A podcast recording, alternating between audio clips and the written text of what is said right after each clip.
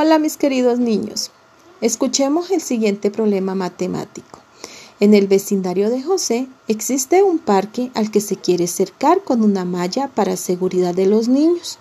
El parque tiene forma triangular tal y como se observa en el gráfico. Se necesita saber la cantidad de malla que se necesita. ¿Qué operación realizarías para resolver este problema? Muy bien, observemos el gráfico de nuestro texto en la página 56. Nuestro triángulo o nuestro parque de forma triangular mide 85 metros, 96 metros y 128 metros. Vamos a ver qué operación vamos a necesitar para saber qué cantidad de malla vamos a ocupar.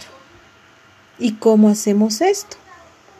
Vamos a nuestro siguiente enlace.